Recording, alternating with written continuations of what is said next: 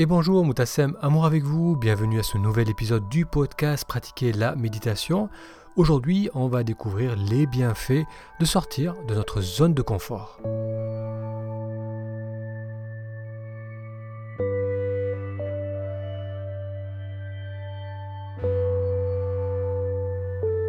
Si c'est la première fois que vous découvrez ce podcast, bienvenue, j'y parle de méditation et de comment méditer nous aide à nous reconnecter à la joie de vivre le moment présent.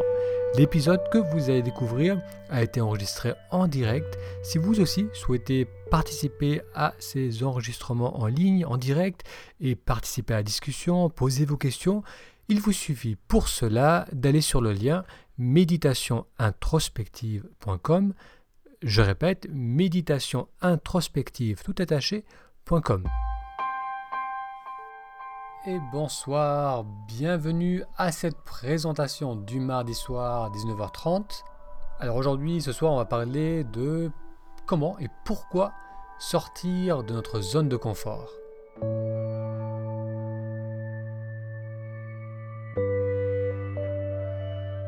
Et donc ce soir, j'aimerais vous parler de l'importance, de l'utilité de sortir de notre zone de confort. Et pour cela, je vais prendre appui sur l'histoire de Mingyur Rinpoche. Alors Mingyur Rinpoche, c'est un, un, enseignant du bouddhisme tibétain. C'est le fils d'un enseignant qui est connu, qui s'appelle Tulku Urgyen Rinpoche qui est l'un des enseignants phares du Dzogchen, qui est l'approche non-duale de la non-dualité dans le bouddhisme tibétain. Mingyur Rinpoche, il a, euh, dès son plus jeune âge, été reconnu comme euh, la réincarnation d'un maître accompli. À cause de cela, ou grâce à cela, il avait un traitement très particulier. Donc tout le monde euh, le traitait avec beaucoup de support. Il avait accès à des enseignements du bouddhisme dès son plus jeune âge. Donc il a grandi dans ce cadre et à l'âge de 9 ans, il s'est rapproché de son père pour lui demander de lui enseigner le bouddhisme, la, méditation, parce que le jeune Mungur ressentait régulièrement des crises d'anxiété. Et donc à partir de l'âge de 9 ans, il s'est initié à la pratique de la méditation et à 13 ans, il a décidé de faire une retraite méditative, c'est la retraite classique dans le bouddhisme tibétain, c'est une retraite qui dure trois ans et demi. Et euh, durant ces trois ans et demi, la personne va dédier toute son énergie, tout son temps à la pratique de la méditation. Elle va être isolée, elle va avoir donc le, support pour vraiment pratiquer jour après jour et plonger, approfondir sa pratique de la méditation. Donc Mingyur va faire cette, cette retraite pendant trois ans et demi, à l'âge de 13 ans. Donc 13 ans c'est quand même jeune, c'est l'âge de l'adolescence. Et c'est ce type de retraite, c'est quand même une, implication qui est assez importante parce qu'on on se coupe du monde, on ne fait que cela. Très tôt le matin, on se lève à 5h30 et on médite tout au long de sa journée. Il a décidé de faire cela pour approfondir sa pratique et pour mieux gérer également ses crises d'anxiété. Ça lui a fait du bien, ça l'a fait progresser. Et après sa, après sa retraite, il a suivi son cheminement et il a commencé a enseigné. C'est devenu un, enseignant dans, la lignée de son, père et de ses deux frères, un enseignant du bouddhisme tibétain. Et il a ouvert plusieurs ashrams, plusieurs écoles. Il avait euh, un nombre croissant de disciples. Et en 2011-2012, il va se passer quelque chose d'intéressant, on va dire d'inhabituel. C'est que Mingur va décider de tout laisser et de tout quitter du jour au lendemain sans prévenir, sans prévenir personne, ni ses proches, ni ses étudiants, ni ses enseignants. Aucune, personne de son entourage ne va le savoir, mais il va décider de partir, de quitter son école pour partir euh, faire une, une, retraite vagabonde. C'est-à-dire qu'il va partir, il va partir à travers les Himalayas, donc à travers l'Inde, à travers le Népal il va vagabonder, il va faire, il va demander l'aumône pour vivre, il va se retrouver dans des cavernes dans euh, les, Himalayas, dans les Himalayas, dans les montagnes, il va se retrouver dans, des gares à travers, à travers Delhi, à travers l'Inde. Euh, il va vivre deux choses intéressantes, c'est que la première chose, c'est qu'il va réaliser qu'il est, que c'est une expérience qui est très difficile, parce que lui qui a toujours grandi dans un cadre où il était en sécurité, où il a toujours eu le soutien de euh, ses enseignants, de ses proches, il a toujours eu un cadre dans lequel évoluer. Munger va se retrouver en dehors de ce cadre, il va se sentir vulnérable, il va être submergé d'émotions, il va ressentir la, dureté de ne pas avoir le, confort, le confort de son cadre de vie habituel, de ne pas savoir forcément où aller, de ne pas savoir où trouver sa nourriture, euh, où trouver un, toit, où dormir. Donc il va être exposé à la, à la réalité d'une vie différente, d'une vie différente de celle qu'il a connue jusque-là. Et il va continuer son cheminement donc pendant 4 ans et demi, 4 ans et demi, sans dire à personne là où il est. Il va, il va suivre ce cheminement de, de retraite vagabonde.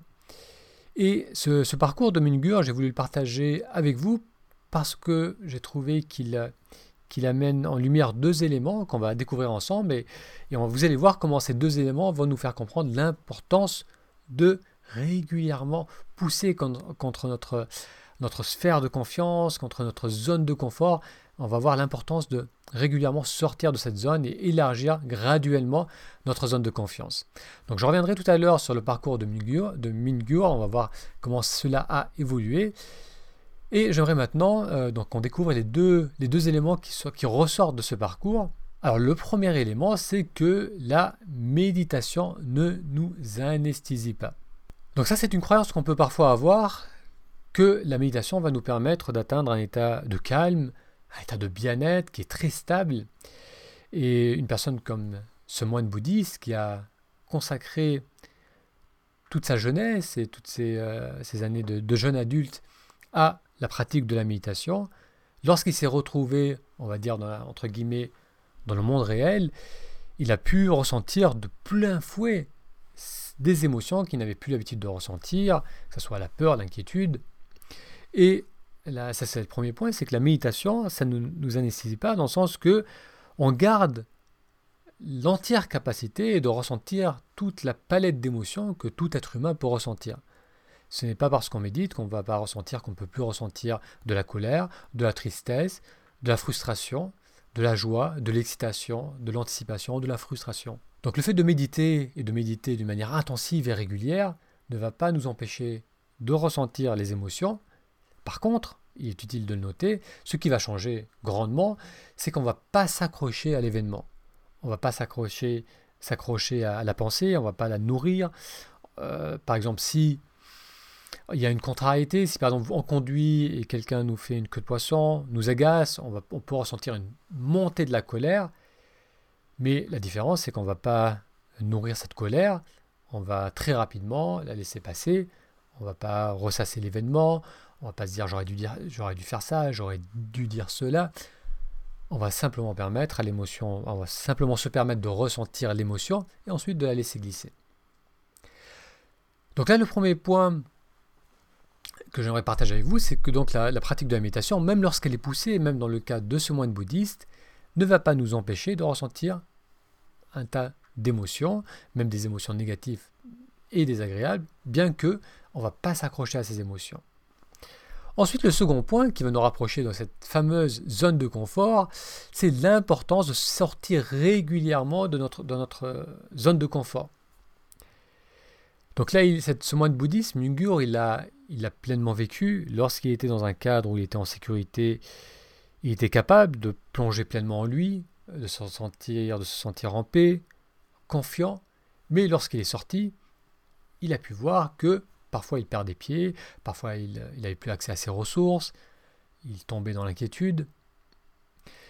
Donc ça c'est quelque chose que je rencontre assez régulièrement aussi avec les personnes lorsque je travaille en rendez-vous individuel, c'est quand va la personne va être dans un cadre où elle est en sécurité, c'est-à-dire qu'on va prendre du temps pour lire des livres qui nous, qui nous inspirent, on va s'intéresser à la spiritualité, on va regarder des vidéos, on va méditer, on va faire un travail d'introspection, et c'est vrai que ça va nous faire du bien, qu'on va se sentir confiant, qu'on va se sentir euh, plein de vitalité, plein de joie.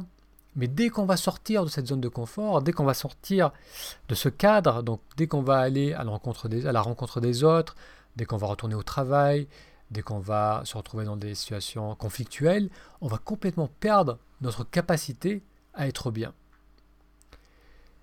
Ça, c'est quelque chose que j'ai entendu régulièrement. Souvent, c'est une personne va donc faire tout ce travail sur elle-même, là je repense à une personne spécifiquement, elle a fait tout ce travail sur elle-même, mais pendant des mois, que ce soit en thérapie, que ce soit à travers des exercices, euh, à travers de l'introspection, de l'écriture, la personne va progresser, va se sentir de mieux en mieux, plus confiante, plus heureuse. Et cette personne, lorsqu'elle a, su que son arrêt de travail arrivait au bout, lorsqu'elle a su que son médecin n'allait peut-être pas renouveler son arrêt de travail, eh bien, elle est retombée dans la panique, elle est retombée dans l'inquiétude, dans l'anxiété, et c'est comme si toute l'angoisse, toutes ces inquiétudes, tout ce qui l'avait préoccupé jusqu'à maintenant revenait avec force, dès qu'elle s'imaginait qu'elle devait à nouveau se frotter à la vraie vie, à nouveau partir euh, à l'extérieur, sortir à l'extérieur de sa zone de confort. Donc là, on voit le, problème avec, cette, euh, avec le fait de rester tout le temps dans cette bulle de confort, parce que oui, ça va nous faire du bien, oui, c'est vrai qu'il y a des moments où il est nécessaire de revenir vers soi, mais le problème c'est que dès qu'on va en ressortir, dès qu'on va aller au contact des autres, on va perdre la capacité à être bien. Donc c'est pour ça qu'il est important d'avoir cette intention, de nourrir cette intention, d'aller vers les autres et de, graduellement étirer notre zone de confort. Alors comment on va faire cela? On va faire cela à travers trois étapes, il y a du moins il y a trois points à considérer. Le premier point, c'est l'importance d'apprendre à s'écouter soi-même. L'importance de tourner l'attention vers soi dans le moment présent. Et ça, on le fait effectivement lorsqu'on est dans un cadre où on est en sécurité, c'est-à-dire, c'est-à-dire chez soi, bien souvent, on se pose.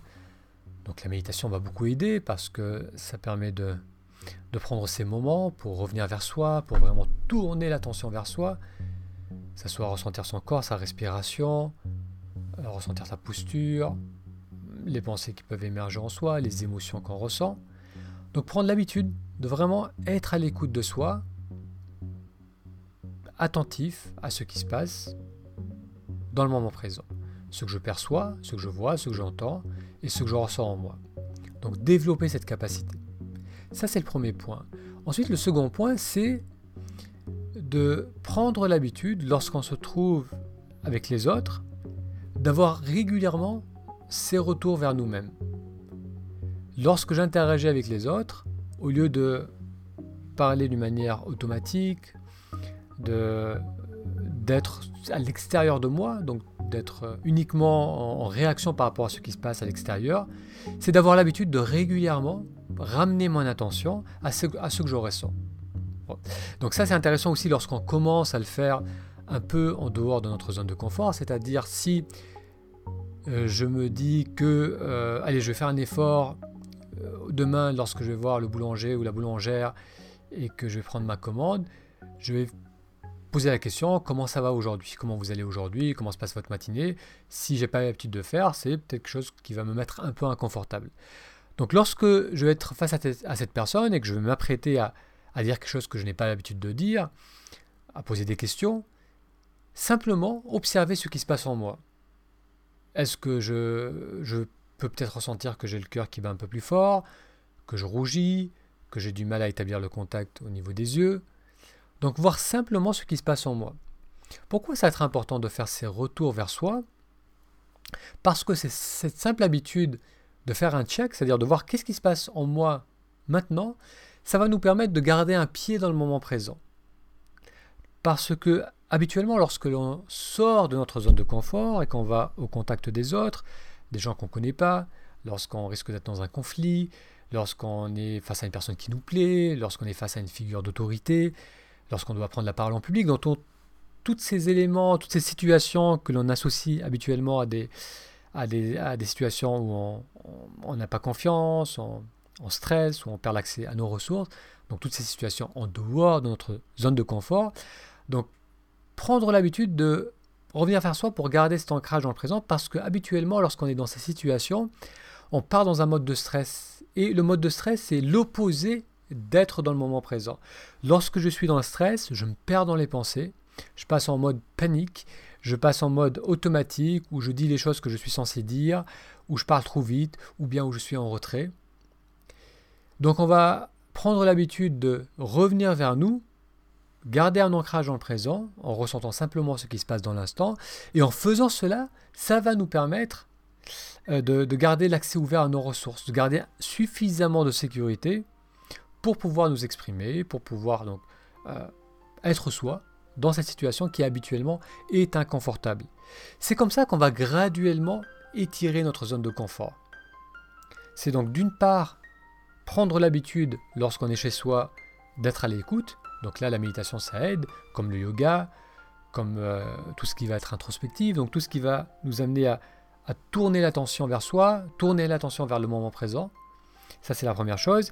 Et ensuite, c'est prendre l'habitude également de le faire lorsqu'on interagit avec les autres. D'avoir régulièrement ces retours vers nos ressentis. Sentir par exemple que lorsque je m'apprête à, dire à une personne qu'elle me plaît ou à parler à une personne que je ne connais pas, bah, c'est ressentir simplement ce qui se passe, que mon, corps mon cœur bat plus vite, que mes gestes sont maladroits. Simplement garder cet ancrage, mes appuis, ma posture, parce que le fait de faire cela, comme on vient de le voir, va nous permettre de garder un pied dans le moment présent, et lorsque je suis attentif à ce qui se passe dans le présent, je peux avoir accès à mes ressources. Et graduellement, on va voir qu'on peut être en sécurité, même lorsqu'on parle à quelqu'un qu'on ne connaît pas, même lorsqu'on parle à un public, on va se reconditionner, réapprendre à notre inconscient qu'on peut euh, être en sécurité, être détendu, être euh, pleinement soi, avoir de l'humour, avoir accès à son intelligence, même lorsqu'on est avec des personnes qu'on ne connaît pas, même lorsqu'on est dans une zone qui habituellement nous est inconfortable. Donc c'est un entraînement, on le fait d'abord avec dans une sphère un peu plus large, c'est-à-dire avec, le, boulanger, avec euh, les personnes, euh, les collègues, avec les, personnes avec qui l'on interagit habituellement. Et graduellement, on va élargir cela avec des personnes qu'on connaît moins, avec des personnes où on va être un peu plus impliqué, où on va être un peu plus inconfortable. Toujours avec cette habitude de prendre appui en soi. Et c'est cela qui va nous permettre de grandir, d'élargir cette zone de confort. Et ensuite, le troisième point, eh bien, c'est d'aller à la rencontre des gens. C'est d'avoir cette intention c'est d'avoir cette envie de me dire, je vais au contact. Graduellement, je veux aller vers de plus en plus de gens. Parce que c'est comme ça aussi qu'on va enrichir notre vie. C'est comme ça qu'on va vivre une palette d'expériences plus riche, plus large, qu'on va découvrir aussi de nouvelles facettes en nous-mêmes. Le meilleur moyen de faire cela, c'est à travers les autres, c'est à travers le rapport qu'on a avec autrui. Et plus on rencontre des personnes variées, plus on rencontre des personnes qui sont hors de notre cercle de connaissances, qui sont peut-être des personnes avec qui on n'a pas l'habitude d'interagir, plus ça va être enrichissant. Donc dans l'exemple que je donnais tout à l'heure de ce moine bouddhiste, lorsqu'il était dans sa zone de confort, eh bien, il était bien, il était centré, il a pu approfondir sa méditation, mais lorsqu'il est sorti, comme on a vu tout à l'heure, lorsqu'il a commencé à aller au contact des autres, lorsqu'il a commencé à vagabonder, il s'est rendu compte que il était stressé, il s'est rendu compte qu'il perdait l'accès à ses ressources. Mais ce qui s'est passé après 4 ans, 4 ans et demi de, vagabondage à travers l'Inde et le Népal, et ensuite lorsqu'il est revenu, il, était, il, a, il a noté à ses disciples, il a noté euh, dans, un livre qu'il a ensuite écrit où il a relaté son expérience, il a noté que le fait de se frotter à la vie, de rencontrer des gens, de vraiment aller euh, à la rencontre du monde, eh bien ça lui a permis euh, d'approfondir grandement sa méditation. Donc ce que j'aimerais que vous reteniez de cette présentation, c'est donc ces trois éléments. C'est premièrement l'importance d'être à l'écoute de soi. Deuxièmement, lorsque je vais au contact des autres, faire régulièrement, régulièrement ces retours vers moi. Et troisièmement, avoir cette envie, cette intention d'aller vers les autres. C'est de vouloir stretcher notre zone de, confort, parce que comme on l'a vu, si on ne le fait pas, si on passe notre temps à travailler sur soi en se disant que je dois attendre d'être mieux, je dois attendre d'être plus confiant pour aller vers les autres, pour faire ce projet, pour dire à cette personne qu'elle me plaît, pour, euh, pour faire ce voyage, si on doit attendre d'être mieux pour faire cela, eh bien ce qui va se passer, c'est que dès qu'on va mettre le pied dès qu'on va sortir de chez soi, dès qu'on va mettre le pied dehors et qu'on va se frotter à la vie, on va repartir dans une dynamique d'inquiétude, de, fermeture, perdre l'accès à nos moyens. Et l'erreur serait de se dire Ah, je ne suis pas encore prêt, il faut que je m'isole à nouveau pour faire ce travail sur moi. Non, il faut très tôt dans sa démarche de connaissance de soi, dans sa démarche de développement personnel, très tôt intégrer l'autre, très tôt intégrer le fait qu'il est essentiel d'aller au contact de la vie, d'aller au contact des autres, de sortir de notre zone de confort.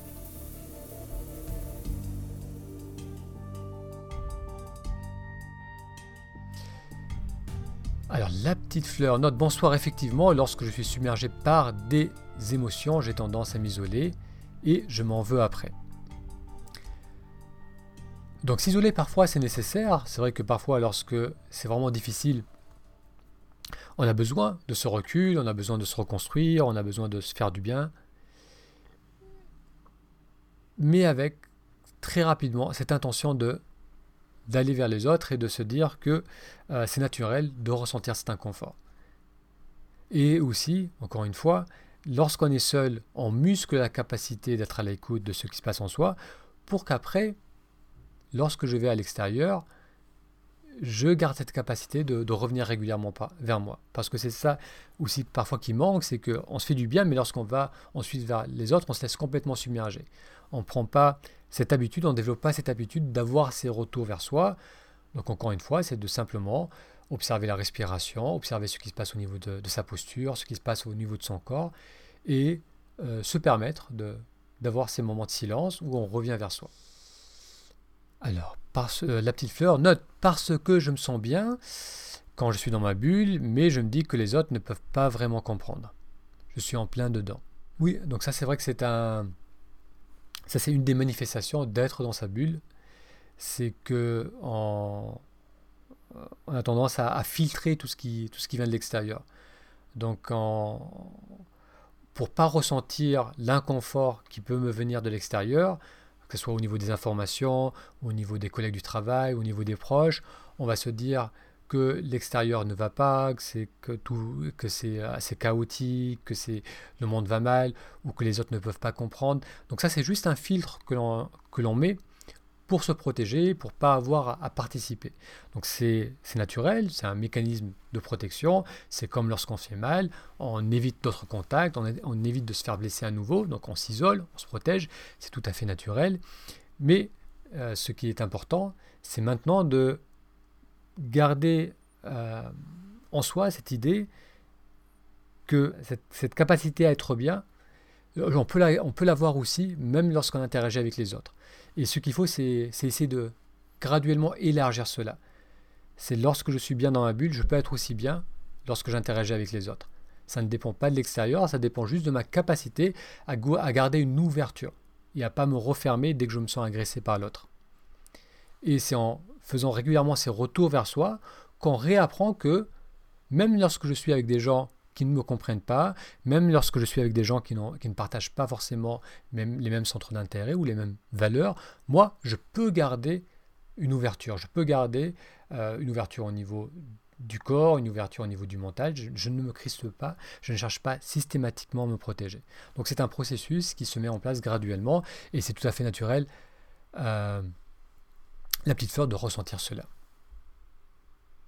Alors Justine note que bonsoir, je l'expérimente actuellement.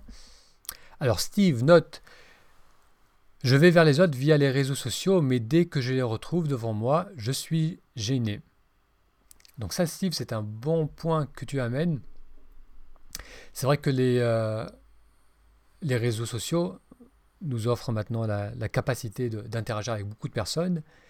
Et euh, ça nous permet aussi de, trouver des personnes qui, partagent nos, centres d'intérêt. Donc c'est souvent un, bon premier pas. Mais bien souvent, ça, nous permet aussi de ne présenter qu'une facette de soi. Donc on, y va avec un, certain masque, parce que c'est la, façon de, de communication que ces réseaux sociaux permettent. Et eh bien ça, ça filtre qui l'on est. Et c'est vrai que lorsqu'on se retrouve avec la personne en face, la personne va nous percevoir dans toute notre facette, dans tout ce qu'on aimait, tout ce qu'on dégage, que ce soit notre, la façon de parler, notre posture, notre, notre corps, l'apparence visuelle. Et là, on, est plus à nu, donc c'est, c'est normal que ce soit un peu plus inconfortable. Mais c'est vrai que les réseaux sociaux peuvent être un premier pas. Mais après, effectivement, je pense que ce n'est vraiment contact de l'autre, qu'on peut avoir des, relations, des relations enrichissantes, mais bien, bien entendu, comme je le disais, euh, les, réseaux sociaux, ça peut être une très bonne introduction, un très, un très bon moyen aussi de rencontrer l'autre. Alors la petite fleur, note, je communique par écrit, mais de vive voix, je n'ai pas envie, les autres ne comprennent pas. Alors la communication, effectivement, peut se faire par, par un tas de moyens. Alors ce qui est intéressant avec la, voix, c'est quand même la... C'est l'un des moyens les plus, les plus efficaces de communiquer parce que c'est tout notre corps qui vibre, donc on, est, on émet qui l'on est dans le moment présent. La voix, ça révèle la, vibration qu'on émet, donc la voix, l'intonation, la couleur de la voix, ça, ça, révèle, ça révèle ce que l'on ressent dans l'instant. Donc c'est vrai que c'est une, on se sent plus vulnérable, bien évidemment. Et donc l'écriture, comme pour les réseaux sociaux, ça permet de mettre un petit filtre, ça permet de d'avoir une zone de, euh, de zone, une zone pour pas trop encaisser de, point, de plein fouet ce que l'autre va nous communiquer, ce que l'autre va nous partager. Donc c'est une façon de se protéger, c'est une façon de rester dans sa bulle. Ça peut être un peu plus facile d'aller vers les autres à travers ces moyens, que ce soit l'écriture ou les réseaux sociaux. Donc ça a son utilité. Alors Jean-Michel note, lorsque l'on se sent triste, il est difficile d'aller vers les autres. Oui, lorsqu'on se sent triste, euh, lorsque l'on se sent angoissé, anxieux, euh, lorsqu'on sent qu'on n'a plus de vitalité. C'est un mécanisme de survie, de défense, c'est un mécanisme naturel. On va avoir tendance à s'isoler parce qu'on se sent plus vulnérable. On n'a pas l'énergie, on n'a pas l'envie euh, d'aller au contact des autres, surtout des gens qu'on ne connaît pas, surtout des personnes qui sont en dehors de notre zone de confort. On a l'impression qu'on doit investir du temps pour dire qui l'on est. Donc c'est normal, mais tant qu'on ne commence pas à le faire, par petites doses, qu'on n'est pas dans cette démarche et dans cette, euh, dans, cette intention de le faire, où on se pousse graduellement, le problème c'est que si ensuite je travaille sur moi et que ça va mieux, et qu'après, dès que je vais au contact des autres, je me sens à nouveau vulnérable, je me, referme à nouveau, et là je retombe dans la tristesse, c'est qu'on va, on va sentir de tout, on va tout le temps se sentir bloqué.